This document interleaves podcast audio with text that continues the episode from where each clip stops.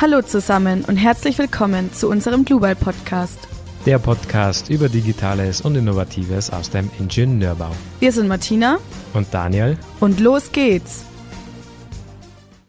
Ja, hallo und herzlich willkommen zu einer neuen Folge von Global Podcast. Freut mich wieder, dass ihr dabei seid. Heute geht es um das Thema Startups in der Baubranche.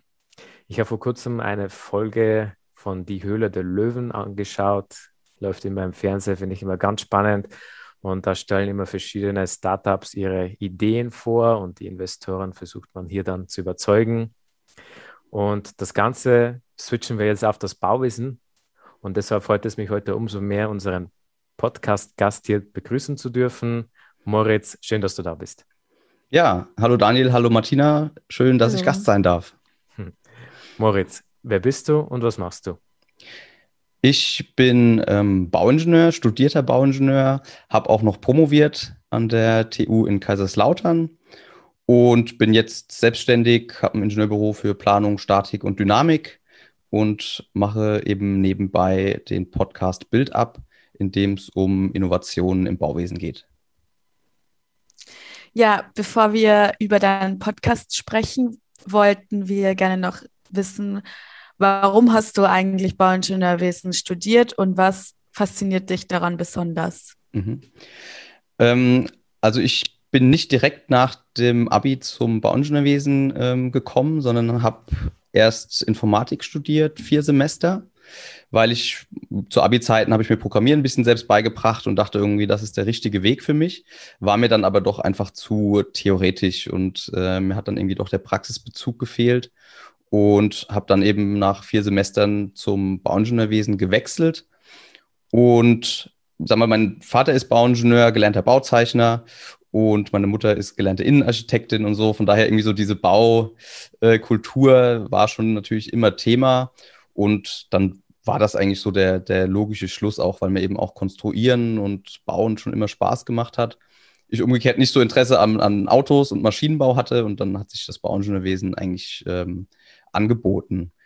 Und faszinierend finde ich eben, dass man neue Dinge erschafft. Also ich würde sagen, das zieht sich eigentlich bei mir durch alles so ein bisschen durch. Das war mir damals, glaube ich, noch nicht so bewusst, aber heute ist es das, dass eben so dieses ähm, neue Dinge, was Neues erschaffen, ähm, die Abwechslung auch, dass es eben sehr breiter Bereich ist und das fasziniert mich eigentlich auch am Bau sehr, sehr stark. Ja, und welche Fächer haben dir in deinem Studium besonders gut gefallen? Ähm, ich würde sagen, Statik ähm, war ich dann aber auch schon relativ früh Hiwi und war dadurch, denke ich, auch so ein bisschen, sage ich mal, einfach beeinflusst, ne? weil man natürlich dann auch so ein bisschen den Blick hinter die Kulissen bekommt und durch Hausübungen korrigieren und so, was man als CV eben so macht, dann eben das ganze Thema doch sehr, sehr viel besser versteht, als wenn man nur die Vorlesungen hört. Und von daher hat mir das, ähm, denke ich, am meisten Spaß gemacht. Ich, ich hätte jetzt gesagt, du sagst Bauinformatik, weil du ja zuvor schon Informatik studiert hast. Ja, ähm, die Bauinformatik war jetzt bei uns nicht sehr innovativ, muss man sagen, von den, von den Vorlesungen her. Da, sag ich mal, habe ich schon vieles, was das Programmieren angeht, war mir einfach schon bekannt. Und so ein bisschen diese FE, ähm, Grundlagen, die man dort gemacht hat, war dann doch eher, sag ich mal, die mathematischen Sachen, irgendwelche Matrizenoperationen und sowas. Ne? Das war, sag ich mal, weniger spannend. Vom Themengebiet her eigentlich ja, aber sag ich mal, das war dann wahrscheinlich einfach der Lehre geschuldet, dass es nicht das ist. Was wurde dann hauptsächlich in der Bauinformatik für Themen behandelt? Mm, also das war zweigleisig. Einmal haben wir wirklich Programmieren gelernt und das auch, sage ich mal, an praktischen Beispielen äh, gemacht. Ne? Irgendwie mal objektorientiert eine Stütze, äh, sage ich mal, mit ihren Eigenschaften modelliert. Ne? Die hatten Höhe, Breite, Länge, Volumen etc. Sage ich mal, das, was äh, heute BIM eigentlich ist. Und der andere Teil war dann eben, sage ich mal, die FE-Grundlagen, ähm, also die FE-Methode gelernt und dann eben aber auch die Matrizenoperationen, Cholesky-Zerlegung und so weiter und so fort. Ja, und was genau machst du jetzt als Beruf? Also nicht dein Podcast, sondern dein, äh, ja, genau. dein Büro? Ja, ähm, also ich habe, wie gesagt, ein Ingenieurbüro für Planung und Statik, also bin da selbstständig. Mein Vater betreibt auch schon sag ich mal, weiß nicht, 20, 25 Jahre eben auch ein Ingenieurbüro und ja, sag ich mal, er geht jetzt dann doch irgendwie dann irgendwann mal auf das Rentenalter natürlich auch zu und hat natürlich auch einen Kundenstamm, sodass das da einfach ganz nett ist. Da kann man ähm, zusammenarbeiten, wir machen ein paar Projekte zusammen und sag ich mal, für den Start ist das natürlich optimal. Ne? Ich habe nie bei Null angefangen, sondern ähm, direkt eben Kundenkontakte gehabt, die ich ähm, bearbeiten konnte mit Projekten. Und jetzt so nach und nach, sage ich mal, etabliert sich das eben auch, dass sag ich mal, ich einfach eigene Projekte, eigene Kunden habe, mit denen ich halt dann dauerhaft zusammenarbeite. Und was ich eben so ein bisschen etablieren möchte, ist die Dynamik, also Erdbebeningenieurwesen und Baudynamik, weil, sag ich mal, das war einfach auch mein Promotionsthema. Da habe ich mich an der Uni letztlich dann sechs Jahre mit beschäftigt. Und das ist natürlich schwierig, so ähm, nur davon zu leben, gerade am Anfang, weil es natürlich ein sehr spezielles Gebiet ist. Und von daher mache ich, sage ich mal, die, die Planung Statik ähm, auch erstmal so, sage ich mal, als Grundlast einfach und versuche eben nach und nach dann so ein bisschen mehr die Baudynamik und das Erdbebeningenieurwesen aufzubauen. Mhm. Bei der statischen Berechnung machst du dann nur die Statik oder hast du dann auch Zeichner und Konstrukteure, die dir dann auch Ausführungspläne erstellen? Nee, also wir machen ähm, eigentlich die Bewährungspläne und Ausführungszeichen auch alle selbst. Was wir haben, ist eine Zeichnerin, aber dann eher für die Architektursachen. Ne? Also wir machen eben auch Planung, sprich auch mal einen Bauantrag und so weiter. Und dafür haben wir noch eine Zeichnerin, eine externe, die dann da einfach ähm, viel für uns übernimmt. Aber so an, an Konstruktionszeichnungen, Bewährungspläne und so weiter, das machen wir alles selbst.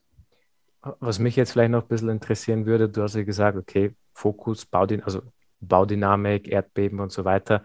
Mhm. Jetzt sind wir in Deutschland relativ glücklich, sage ich jetzt mal so, dass wir eigentlich weitestgehend vom Erdbeben verschont sind, verglichen ja. mit anderen Ländern. Wenn ich jetzt ja. zum Beispiel auf Italien, Griechenland, ganz, Griechenland zum Beispiel, ja, oder Klar. auch ganz Amerika blicke, die haben da ja mit ganz anderen Fällen und Situationen und Konditionen zu mhm. rechnen. Wie sind das in Deutschland? Ja, Gut, also ich sag mal, natürlich, wir haben natürlich ähm, lang nicht die Beschleunigung, wie wir sie äh, in Italien, Iran, Griechenland oder sowas haben. Aber wir haben natürlich trotzdem Erdbebenzonen 1 bis 3, wo eben eine Erdbebenauslegung auch notwendig ist. Und die gibt es eigentlich im ganzen Rheingraben. Und von daher, da sind wir jetzt auch nicht so weit weg. Ne? Also ich komme aus Kaiserslautern. Sprich, irgendwie, ich weiß gar nicht, sag ich mal, irgendwie 20, 30 Kilometer Richtung Rhein oder sowas und dann geht das dann schon langsam los. Und natürlich dann die Städte wie äh, Mannheim äh, oder auch dann noch Frankfurt in Teilen sind natürlich eigentlich in unserer Umgebung, wo, wo das dann natürlich schon auch eine Rolle spielt einfach. Hm, letztlich, sag ich mal, in meiner äh, Promotionstätigkeit oder was ich an der Uni gemacht habe, kamen wir eigentlich viel eben aus dem, aus dem kerntechnischen Bereich wo das natürlich ähm, definitiv eine Rolle spielt. Auch wenn die Erdbebenanregungen kleiner sind, müssen natürlich bei der Auslegung von Kernkraftwerken oder kerntechnischen Anlagen immer berücksichtigt werden. Und da ist eben also viel Forschungsbedarf und auch viel Bedarf an, an Erdbeben nachweisen eigentlich. Ähm, und jetzt, sage ich mal, mit dem neuen Eurocode 8, der, dessen nationale Anhang ja dann irgendwann demnächst auch mal noch kommen soll, werden ja auch die, die äh, Karten nochmal novelliert. Und dort ist es dann schon so, dass in einigen Bereichen auch die zugrunde liegende Beschleunigung deutlich ansteigt. Ähm, so dass es in den nächsten Jahren, denke ich, auch nochmal ein Thema wird an, an vielen Stellen, wo es bisher vielleicht kein Thema war.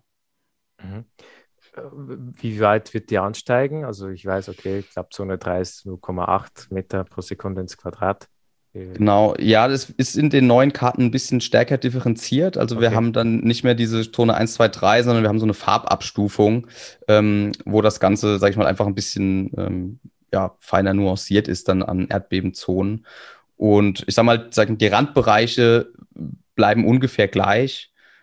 Aber ähm, es gibt auch Zonen, wo, glaube ich, die Anregungen ein bisschen kleiner werden, aber es gibt eben auch viele, wo sie stark ansteigen. Und letztlich kommt noch dazu, das war, glaube ich, bisher nicht, nicht so, dass eben auch in nicht ähm, Erdbebenzonen, sage ich mal, gefordert wird, dass eben trotzdem, sage ich mal, für Erdbeben ausgelegt sein muss oder konstruiert sein muss zumindest. Also wenn man jetzt extrem ungünstige Bauwerke konstruiert, zum Beispiel so ein Wasserturm, ne, schmaler ähm, äh, Turm mit oben einer großen Masse, so das äh, Schlechteste, was es in Erdbeben gibt, dass das eben auch in der Zone, die vielleicht außerhalb dieses ähm, Auslegungsbereichs liegt, trotzdem eben ähm, berücksichtigt werden muss. Hm, das ist ja interessant. Ähm, und was genau macht dir an deinem Beruf eigentlich am meisten Spaß? Hm, ich würde sagen, da komme ich eigentlich wieder zu dem zurück, was ich am Anfang gesagt habe. Das ist einmal die, der Abwechslungsreichtum, äh, den man im Bauwesen eigentlich immer hat. Und ähm, mit jedem Projekt ähm, einfach immer wieder Neues lernen muss auch. Also das war schon immer was, was mir Spaß gemacht hat. Das macht auch mit der, bei der Promotion Sinn, dass man eben äh, nicht sagt, okay, ich habe jetzt keine Lust mehr zu lernen und bin jetzt fertig, will nur noch anwenden, sondern man muss einfach bei jedem Projekt äh, immer wieder was Neues lernen und sich auch neue Lösungen überlegen. Das ist einfach super spannend, würde ich sagen. Und was mir auch Spaß macht, ist einfach auch der Kontakt mit Menschen, mit Kunden. Habe ich auch viel Spaß dran und äh, ich denke, das hat man auch nicht in jedem Job. Ja, ja, voll schön. Aber trotzdem hast du neben diesem richtigen äh, Bauingenieurwesen-Job, wie man ihn eben so kennt, auch noch eine andere Leidenschaft. Und zwar ein Podcast. Und jetzt würde ich gerne wissen, warum hast du diesen Podcast überhaupt gestartet? Mhm.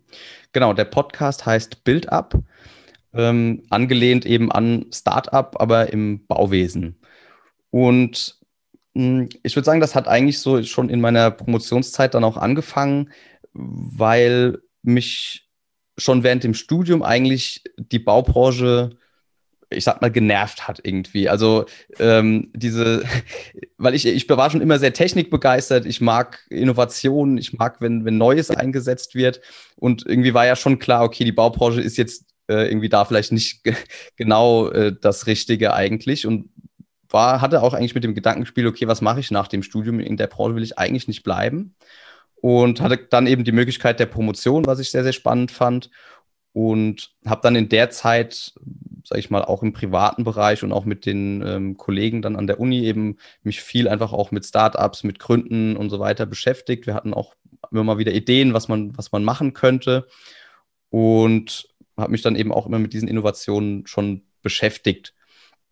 Und irgendwann war eben dann die Überlegung, okay, wenn diese Baubranche oder viele Büros und so weiter eben so konservativ arbeiten, was eigentlich mir nicht so liegt, muss ich eben mein eigenes äh, Büro starten, aufbauen, indem ich dann die Dinge so machen kann, wie ich sie mir vorstelle, mit neuen Tools, neuen Methoden ähm, und so weiter zu arbeiten. Und daher war dann das eigentlich irgendwann klar.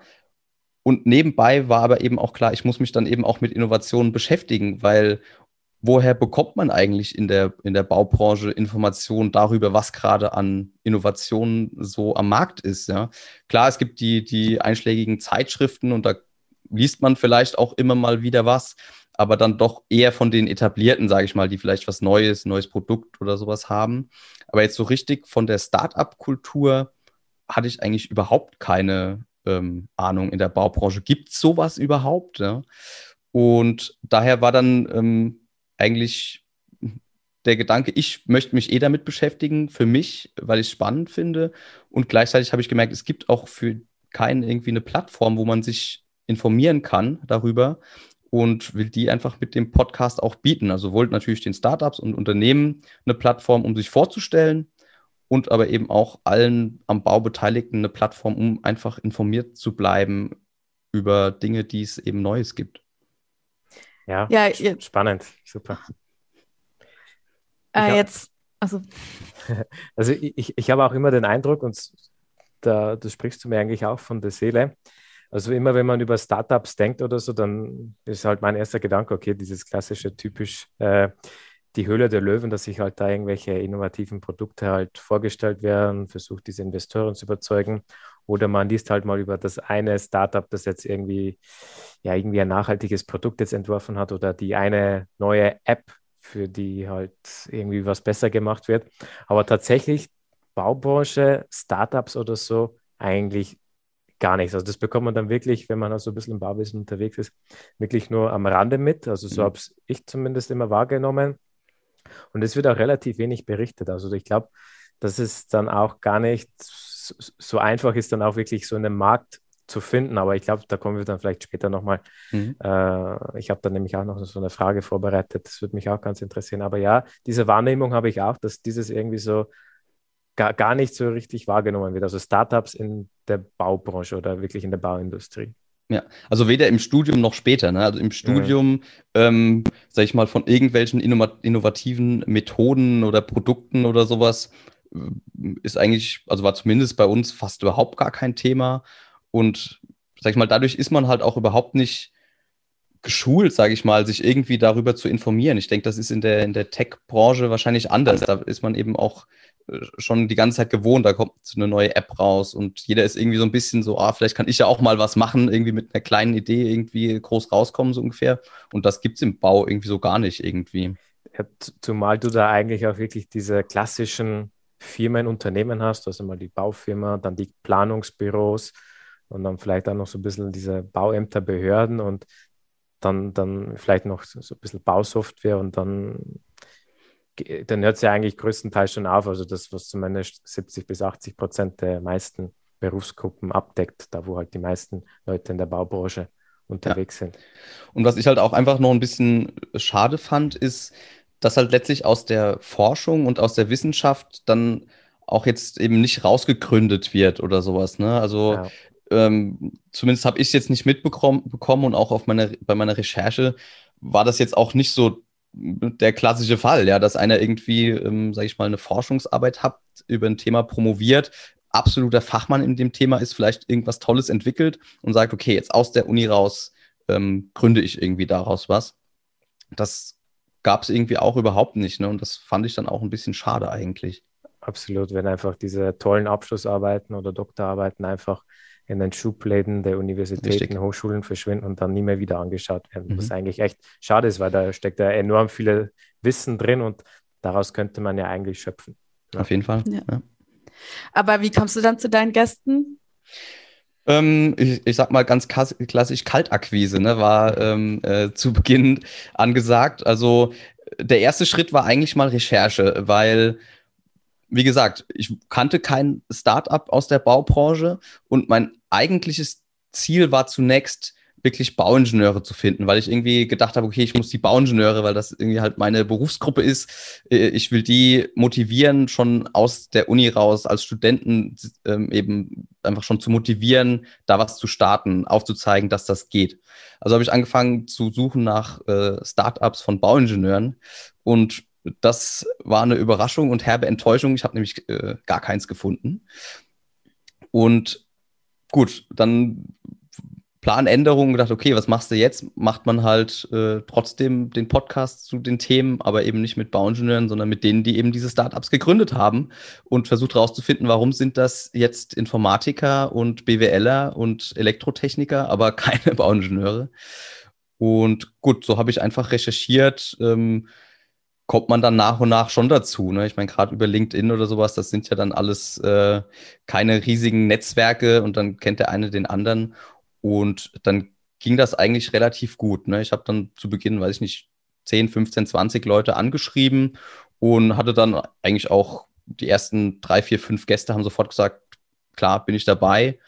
Und über die kamen dann auch schon wieder die nächsten, der gesagt hat, oh, ich habe da noch einen, der, die machen das und das. Ähm, und so, sage ich mal, lief das eigentlich ganz gut an. Hm, ich würde fast sagen, dass es jetzt ein bisschen schwieriger ist, weil jetzt muss man vielleicht nochmal die anschreiben, die irgendwie nicht reagiert haben oder irgendwie gesagt haben, so, oh ja, vielleicht, aber sich nie wieder gemeldet haben. Und ähm, ja, aber es gibt sehr, sehr viele Startups, ich hatte halt auch versucht, sage ich mal, so ein bisschen eine breite, eine Bandbreite abzudecken, weil es natürlich dann schon auch viele gibt, die dann in einem Bereich tätig sind. Und da hatte ich dann versucht, eben dann schon das zu Beginn erstmal verschiedene ähm, Sparten so ein bisschen abzudecken. Ja, ja, was ist das zum Beispiel?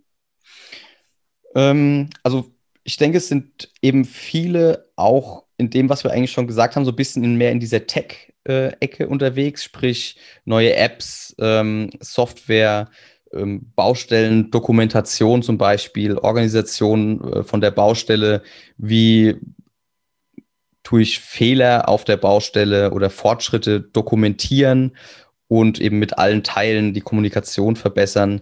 Da sind, denke ich, relativ viele unterwegs. Und dann auch, sag ich mal, bei der ja, Verknüpfung von Realität und, und Plan, also so ein bisschen diese Schnittstelle. Ähm, ich habe jetzt ein BIM-Modell und würde halt gerne auf der Baustelle das aber irgendwie dann doch auch irgendwie direkt verknüpfen und nicht wieder einen 2D-Plan ausdrucken und ähm, darüber dann vergleichen, sondern versuchen über 3D-Scannen von ähm, Baustellen, von Gebäudestrukturen eben den, den direkten Vergleich dann zu machen mit dem BIM-Modell. Also das sind so die Sachen, die mir jetzt am Anfang aufgefallen sind, wo ich einfach ein paar Startups gefunden habe. Mhm. Also dann mehr so diese Software. Genau. Branche. Oh, genau. Okay. Also das, das ist eigentlich auch so, wie ich ähm, das immer formuliere. Die Software ähm, läuft, glaube ich, da gibt es viel. Und was die Hardware angeht, sprich neue, wirklich neue Bauprodukte oder auch neue Bauabläufe, ähm, eher weniger ist natürlich auch viel schwieriger, viel kapitalintensiver. Ähm, eine App kann, kann man mit äh, alleine zu zweit, zu dritt mit relativ wenig Kapital natürlich starten, brauchen Programmierer, vielleicht kann man es selbst. Das ist natürlich anders, wie wenn ich jetzt ein neues Bauprodukt ähm, entwickeln will. Ne? Da muss ich natürlich erstmal viel mehr Geld reinstecken in die Entwicklung, äh, Test, Zulassung und so weiter. Das ist ja natürlich im, im Bauwesen ein äh, Riesenprozedere, bevor man da irgendwie mal auf der Baustelle als Produkt ankommen kann. Ja, das ähm, wäre dann nämlich eher auch meine nächste Frage. Wie ist es bei den meisten so, wie sie von der Idee quasi dann zu der fertigen Firma kommen oder zu, der, zu dem fertigen Produkt kommen? Mhm. Ähm, also in den bisherigen, würde ich sagen, waren die meisten eigentlich so, dass sie im Bau gearbeitet haben, zwar jetzt, also wie gesagt, nicht der, der, der Bauingenieur, aber vielleicht ein Elektrotechniker, der irgendwie auf der Baustelle war ähm, oder in, in anderen Formen irgendwie mit dem Bau zu tun hatte und dann gemerkt hat, okay, ähm, das, das und das läuft irgendwie hier nicht gut, ähm, da ist Verbesserungspotenzial, hatten vielleicht sogar schon Firmen, die äh, im, auf dem Bau irgendwie was zu tun hatten und haben dann eigentlich alle neben dem, neben ihrem Job oder ähm, in ihrer Firma dann angefangen eben zu entwickeln. Und ob das dann eben eine App war oder eine eigene Software, die dann praktisch, sage ich mal, erstmal in-house entwickelt wurde für sich selbst und hat irgendwann festgestellt, hm, wenn wir dieses Problem haben und uns dafür jetzt so eine Lösung ähm, bauen, werden wahrscheinlich andere Firmen und Unternehmen eigentlich die gleichen Probleme haben auf dem Bau, wo es eben keine gute Lösung gibt. Und dann kam eben der Schritt, okay, jetzt haben wir eigentlich schon eine Software, die ist für uns und die müssen wir jetzt eigentlich nur noch ein bisschen generalisieren und ähm, den allen zur Verfügung stellen und haben eigentlich schon ein Produkt. Oder eben, man hat auf der Baustelle eben festgestellt, okay, ähm, irgendwie diese Verbindung von äh, oder diese Dokumentation und so weiter, das funktioniert irgendwie alles nicht richtig. Und dann, sag ich mal, im, im, im Planungsbüro oder sowas gearbeitet und dann wirklich die ersten Jahre dann neben dem Hauptjob dann angefangen, was zu entwickeln oder mal einen, einen Prototypen äh, entwickelt, so ein Mockup oder sowas, wo man dann eben dann, sag ich mal, Investoren gewinnen kann oder zumindest Partner, mit denen man das eben dann gemeinsam realisieren kann. Ja, und waren da dann auch äh, Interviewgäste dabei, wo du dir dann gedacht hast, so, oh, das hätte ich jetzt nicht erwartet oder das dich eben überrascht hat? Mm, du meinst jetzt den Weg, den die gegangen sind? Oder, oder ja, oder allgemein auch, äh, welche Produkte oder, oder was also, sie halt Also was mich, haben. was mich überrascht hat bei den bisherigen Gästen, war, dass relativ wenig ähm, Investoren da drin gesteckt haben und ähm, an Finanzierung dabei waren. Weil ich sag mal, das ist irgendwie so das, was man aus dieser Startup-Szene irgendwie so mitbekommt, was du ja auch gesagt hast, Höhle der Löwen, worum geht's? Ich habe ein Produkt und ich brauche Geld. Ähm, und das habe ich wenig ähm, gehabt bisher mit meinen Interviewgästen, weil die eben alle eigentlich schon ein Problem gefunden hatten ja, und wussten, okay, da ist Bedarf für diese Lösung und haben dann nur noch die Lösung dazu entwickelt, hatten vielleicht sogar schon bevor das Produkt fertig war, eigentlich schon Kunden, ne, die gesagt haben, entwickelt das, wir warten drauf, ne, wir, wir kaufen das. Ähm, und das ist natürlich eine ganz andere Herangehensweise, in, in der man, sage ich mal, vom Bedarf aus ausgeht und dann eben das Produkt entwickelt und aber natürlich wächst, sage ich mal. Äh, das heißt, man hat ein Produkt, man hat am Anfang mal einen ersten Kunden, entwickelt das Produkt immer weiter und nach und nach kommen dann eben mehr und größere Kunden dazu, während das oft bei dem umgekehrten Weg mit Finanzierung glaube ich, so ist und so haben es auch viele Gäste bestätigt, dass man eben, sage ich mal, eine Idee hat für ein Produkt und dann irgendwelche Studien macht oder weiter. Gibt es da eigentlich einen Bedarf dafür oder nicht? Und das vorher vielleicht noch gar nicht so klar ist, ob eigentlich genau dieses Produkt jetzt den Kundenbedarf deckt oder nicht. Und dann wird erstmal Geld investiert, wird ein Produkt entwickelt und hinterher stellt man vielleicht fest, hm, naja, scheinbar ist das doch nicht so genau das, was der Kunde eigentlich will. Und dann ähm, wird das Startup halt auch an nichts, sage ich mal. Ne? Während der andere Weg einfach, dass man vom Bedarf ausgeht, langsam wächst, das Produkt oder die Dienstleistung an den Kunden immer anpasst, natürlich der, sag ich mal, sicherere Weg ist, dass das auch zum Erfolg führt, weil man einfach weiß, ähm, okay, da ist Bedarf da. Hast, hast du das Gefühl, dass es viele Startups in der Baumbranche gibt oder hält sich das eher im Rahmen? Mm, viele, weiß ich nicht. Also ich denke, wenn man es jetzt mit der Tech-Branche oder irgendwie sowas vergleicht, mit Sicherheit nicht viele. Also verhältnismäßig sind es, denke ich, eher sehr, sehr wenig. Ich war trotzdem eigentlich positiv überrascht, wie viele es dann doch gibt. Also gerade dadurch, dass man eben so wenig davon mitbekommt, denkt man eigentlich so, hm, okay, wenn ich überhaupt eins finde, ist ja schon gut. Und da war ich, wie gesagt, positiv überrascht. Also es gibt doch schon einige, die sich mit den unterschiedlichsten Themen beschäftigen. Also ich würde sagen, für die Baubranche, ja, sind es eigentlich viele. Ich, ich hätte noch mal eine Frage zu deiner Recherche. Mhm. Du hast ja gesagt, es war relativ schwierig, auch zu Bauingenieuren irgendwie in Kontakt zu kommen. Vielmehr sind es ja dann eher, ja, jetzt nicht direkt Bauingenieure oder direkt, die jetzt wirklich dieses Feld auch studiert haben, sondern die da mehr mit uns zusammenarbeiten oder und dann mhm. halt mehr und mehr da reingerutscht sind. Jetzt mich, würde mich trotzdem interessieren, wie hast du da eigentlich die Recherche betrieben? Hast du dann in Google irgendwelche Branchen eingegeben? Hast du ein Unternehmen eingegeben? Wie also erster Schritt ganz klassisch, äh, Google Startup Bau und ähm, mal schauen, was, was so bei rauskommt. Ne? Und ja. ich sag mal, das erste, was ich eigentlich gefunden habe, sind eben so Messen. Also es gibt schon ein paar äh, Startup-Messen im Bauwesen mhm. und dort waren dann eben auch einfach alle teilnehmenden Startups oft aufgelistet oder vielleicht die, die eben irgendwas gewonnen haben, irgendwelche Preise, irgendwelche Finanzierungen. Und das war eigentlich so der erste Schritt. Ne? Irgendwie äh, Baumesse, Bau-Startup-Messe. Äh, da waren dann vielleicht 15 Startups drin. Und dann habe ich halt nach jedem wieder gegoogelt, okay, äh, was machen die eigentlich? Ne? Ähm, und Gut, dann gibt es auch immer viele, die so in dieser Immobilienbranche dann unterwegs sind, so diese Prop-Tech-Sachen, die mh, hm, wollte ich dann erstmal so ein bisschen ausklammern, weil mir die eigentlich zu weit weg waren, irgendwie so vom, von meinem Themengebiet, weil ich das eigentlich gerne, wie gesagt, so ein bisschen mehr technischer und auch so bauproduktmäßiger aufziehen wollte. Und genau darüber, sag ich mal, kam ich dann einfach rein. Ne? Dann hat man irgendwie sieht man, okay, bei LinkedIn schreibt man vielleicht dann einfach mal, guckt, wer ist der CEO von dem Ganzen oder der Gründer. Ähm, das ist mit LinkedIn natürlich eine super Sache. Man kann den einfach anschreiben in den meisten Fällen. Und die Leute sind auch einfach super nett, muss man sagen. Ähm, eigentlich fast alle, die ich angeschrieben habe, wie gesagt, haben sehr, sehr positiv reagiert. Ob, selbst wenn sie sagen, nee, gerade nicht, wir haben zu viel zu tun oder so, aber es war immer eine sehr, sehr positive Reaktion. Und mit denen, mit denen ich dann gesprochen habe, äh, das sind auch einfach Leute mit viel Energie. Also das, äh, man merkt das einfach, ne? Das sind Leute, die wollen was ändern und die sind motiviert und so. Das macht schon richtig Spaß. Ja, also die Erfahrung habe ich jetzt auch gemacht auf LinkedIn, weil wir auch einige Leute über LinkedIn kontaktiert haben, mhm. ob sie halt Interesse hätten, als Gäste bei uns aufzutreten. Und also mega positives Feedback. Mhm. Da waren auch viele sehr interessiert. Das freut uns natürlich. Und ähm, ich habe dann auch jetzt schon mit ein paar halt so ein Vorabgespräch gemacht. Auch mega nett, sympathisch, angenehm, angenehme Leute. Ja. Mhm. Martine, war es bei dir auch ähnlich? Ja, es war auch so. Und äh, tatsächlich äh, fand ich es faszinierend, äh, wie schnell die dann doch auch immer antworten und dann gleich so Feuer, Flamme dafür sind.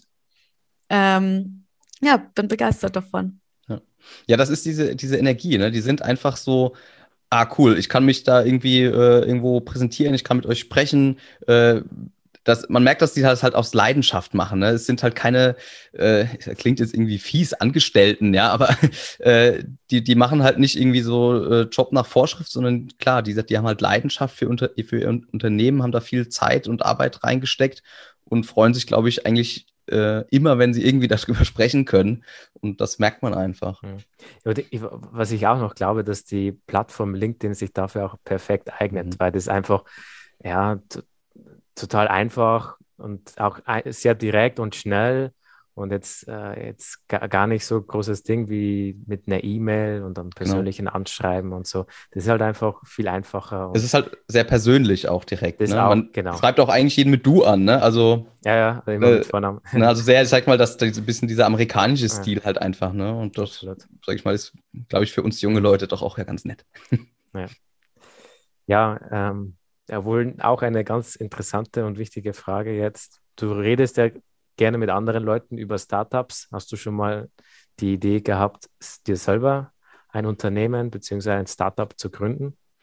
Auf jeden Fall. Also ich habe es ja vorhin schon mal kurz erwähnt. Wir hatten in der äh, Promotionszeit, äh, sag mal, wir waren irgendwie so äh, drei, vier Kollegen, die auch alle einfach Lust hatten und äh, irgendwie an alle Innovationen toll fanden und nicht so die, die klassischen, ähm, ja, klassischen Tragwerksplaner jetzt irgendwie so, ich, okay, ich mache das und will ins Büro und das mein Leben lang machen, sondern es war jeder schon irgendwie so motiviert, okay, irgendwie muss man was ändern, was Neues machen. Und wir hatten da auch schon irgendwie viele Ideen, aber ich weiß nicht, also ich denke, viele kennen das irgendwie so, es ist so eine Idee und dann spricht man da ein paar Tage drüber und dann kommt aber irgendwie ein Projekt rein oder man hat irgendwas zu tun und dann ebbt das so ab und eigentlich ist die Idee dann auch irgendwie wieder weg. Und so diese letzte, ähm, die letzte Motivation oder dieser Antrieb dann zu sagen, okay, ähm, jetzt starten wir und ziehen durch und das ist die Idee, das hat irgendwie nie stattgefunden.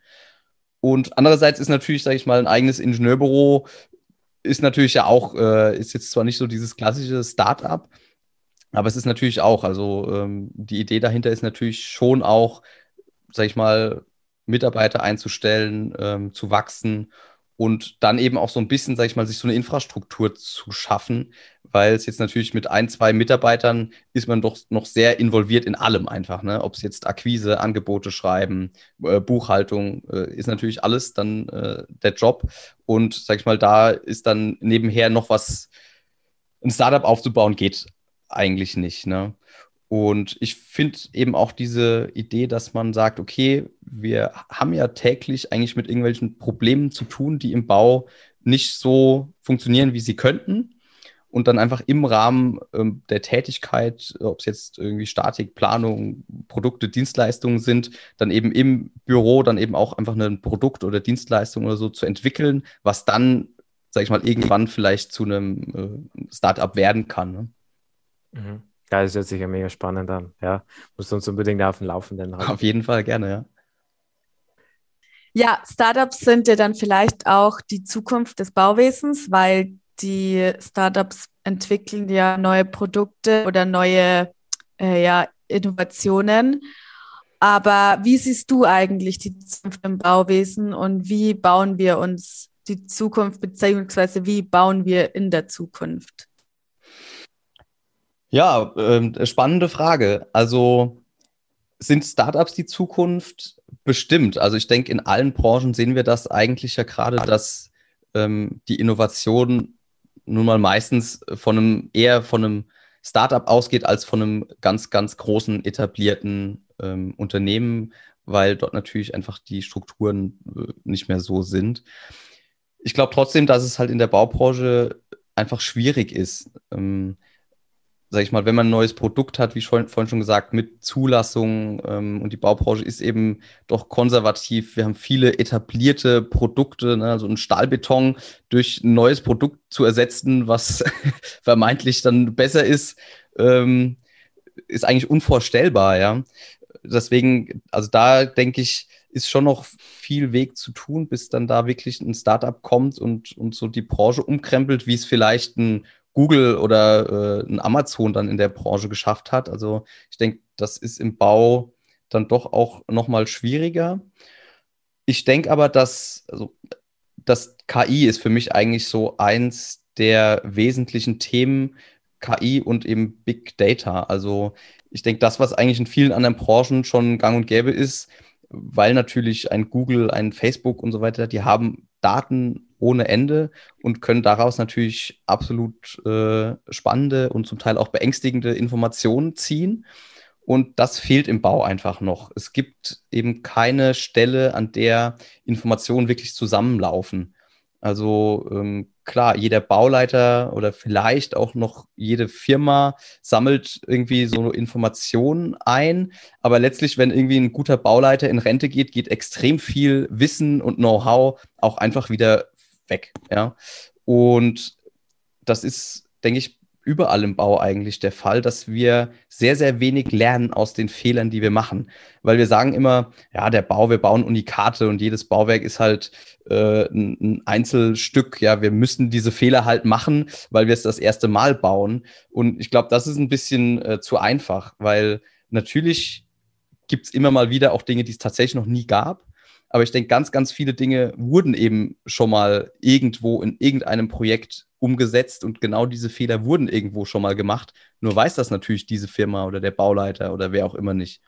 Und ich denke, da ist ein Riesenpotenzial einfach mit diesen Apps, die dann kommen, mit einer Baudokumentation, mit 3D-Scans von, ähm, von Bauwerken, tägliche Scans, Weiterentwicklung, ähm, gar nicht so, also diese direkte Nutzen, jetzt daraus zu sagen, okay, äh, ich habe jetzt durch den 3D-Scan gesehen, die Stütze X steht 10 cm zu weit links, ist natürlich auch super.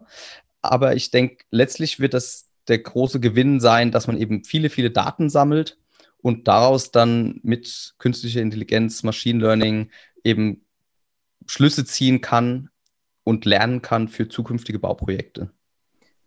Du hast jetzt gesagt, KI, Big Data, Daten sammeln und so weiter. Ähm, kann, kann, man das vielleicht noch ein bisschen konkretisieren? Könntest du vielleicht ein Beispiel nennen, wie man das vielleicht, was man sich darunter vorstellen kann? Okay, KI im Bauwesen, was kann das genau sein? Hm.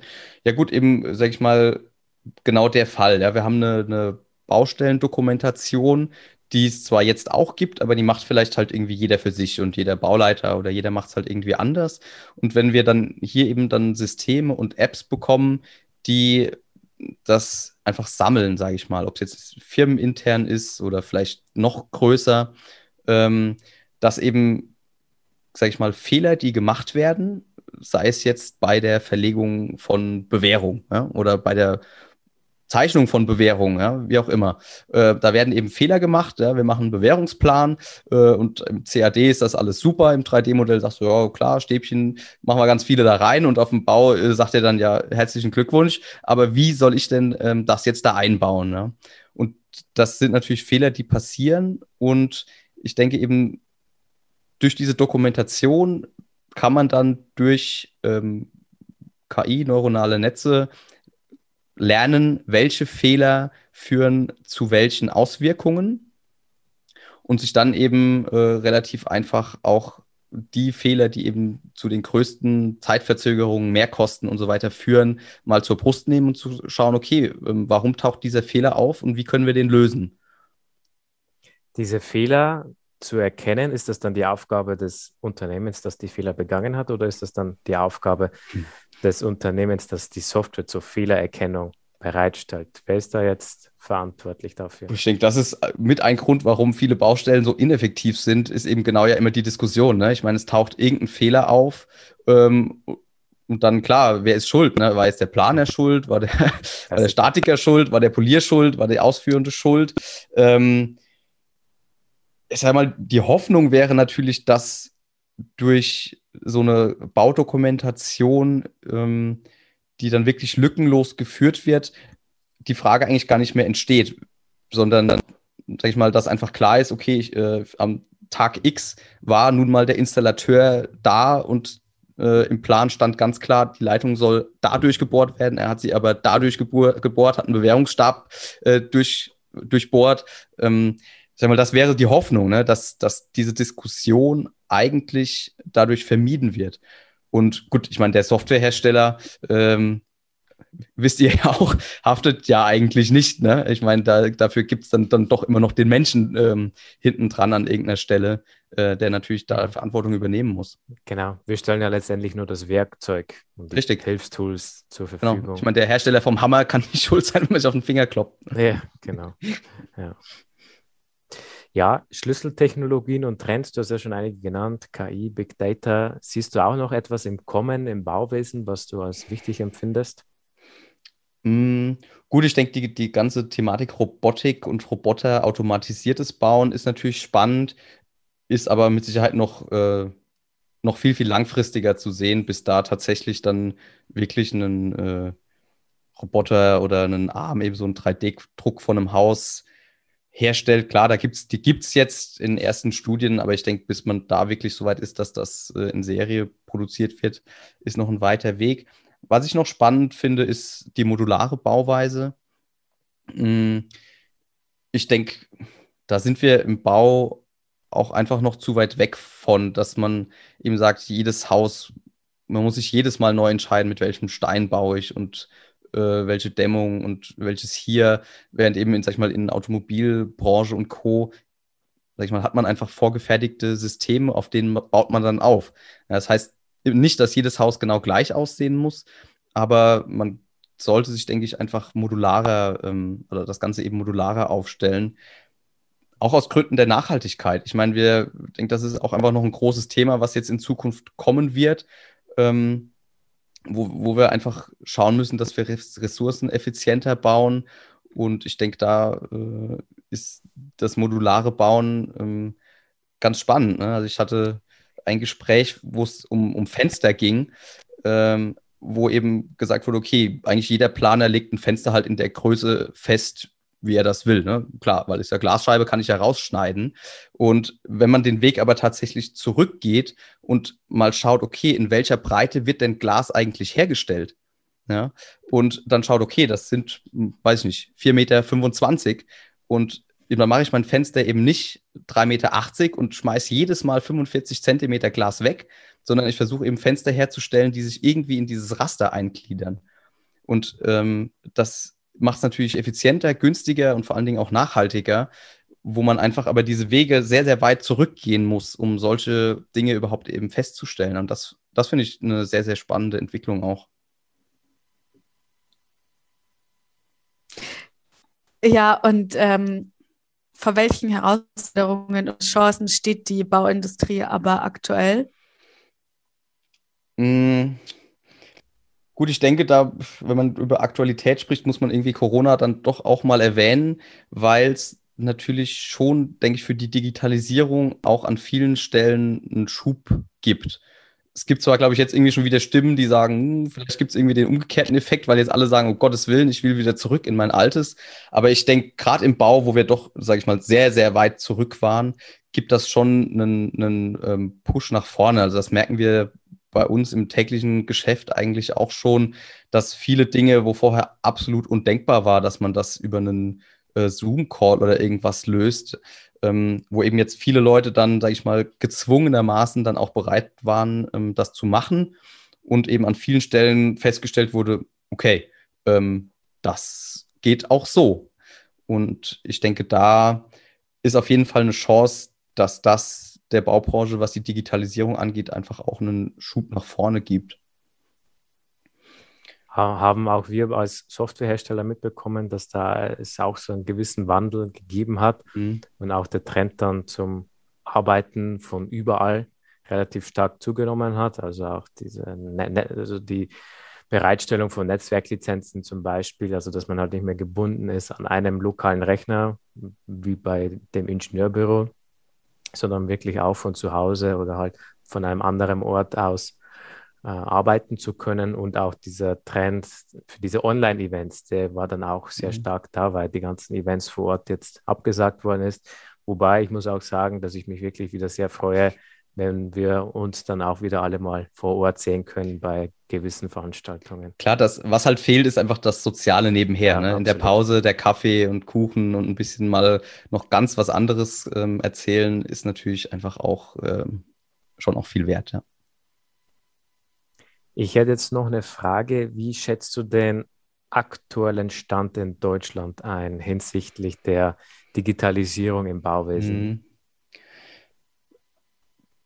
Also ich glaube, ich weiß nicht, wenn wir in Europa jetzt betrachten, liegen wir wahrscheinlich irgendwie so in der Mitte gefühlt. Also ich habe schon auch ähm, Gesprächspartner gehabt, die irgendwie in England ähm, unterwegs sind. Und da ist es, glaube ich, schon ähm, sehr viel weiter, zumindest was jetzt so BIM und so weiter angeht, weil die das einfach schon länger ähm, verwenden. Also da sind, so wie ich das gehört habe, auch einfach schon irgendwelche 3D-Projektionen oder sowas auch auf einer Baustelle. Ähm, sag ich mal, das gibt es eben schon, wo das, das noch sehr weit Zukunftsmusik ist und überhaupt, dass eben, sag ich mal, in allen Projekten BIM angewendet wird oder so, da ist man, glaube ich, viel weiter. Und ich denke auch die nordischen, skandinavischen Länder, da ist man einfach, was die Digitalisierung angeht, einfach ein Stück weiter schon. Während das bestimmt in den südlichen Ländern dann zum Teil auch ähm, eher noch weiter hinten ist. Wobei ich da jetzt wirklich, ähm, das ist eher eine gefühlte Meinung als jetzt wirklich äh, Wissen. Aber also ich würde sagen, wir sind im Mittelfeld. Es ist bestimmt nicht so schlecht, wie man es oft ähm, macht in Deutschland. Aber es ist für ein Industrieland, was wir halt auch sind, auch eben nicht wirklich gut. Ja, das stimmt natürlich. Aber wenn du jetzt einen Wunsch frei hättest, ähm, wie du die Planungs- oder Baupraxis verbessern könntest, was würdest du dann machen? Mm. Ich glaube, ich würde mir einfach Offenheit von allen am Bau Beteiligten wünschen. Also offen gegenüber Neuem, offen ähm, gegenüber Veränderungen, neue Wege, neue Prozesse, neue Produkte und eben auch dann, sage ich mal, die Motivation, die Sachen umzusetzen. Und ich glaube, wenn, wenn die Motivation und die Offenheit da ist, dann passiert der Rest von alleine. Ja. Ja, vielen Dank auf jeden Fall für diesen Einblick in deinen Beruf und in deine Meinung.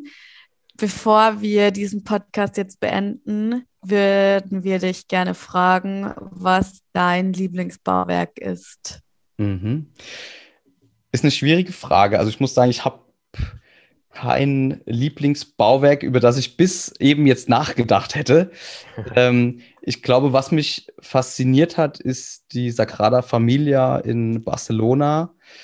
Mm, da war ich als Kind mal mit meinen Eltern und wie gesagt, durch, sage ich mal, einfach die, wir haben eigentlich immer also spezielle Bauwerke, waren dann in der Familie, hat man sich angeguckt und ähm, das war sehr, sehr, sehr beeindruckend.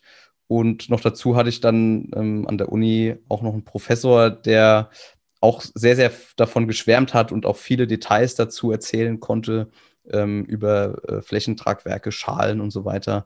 Und ähm, ist für mich einfach ein sehr, sehr faszinierendes Bauwerk, was man, sag ich mal, in dieser Zeit schon machen konnte, was ich mir nicht zutrauen würde, mit sämtlichen FE-Lösungen und so weiter, äh, das auszulegen.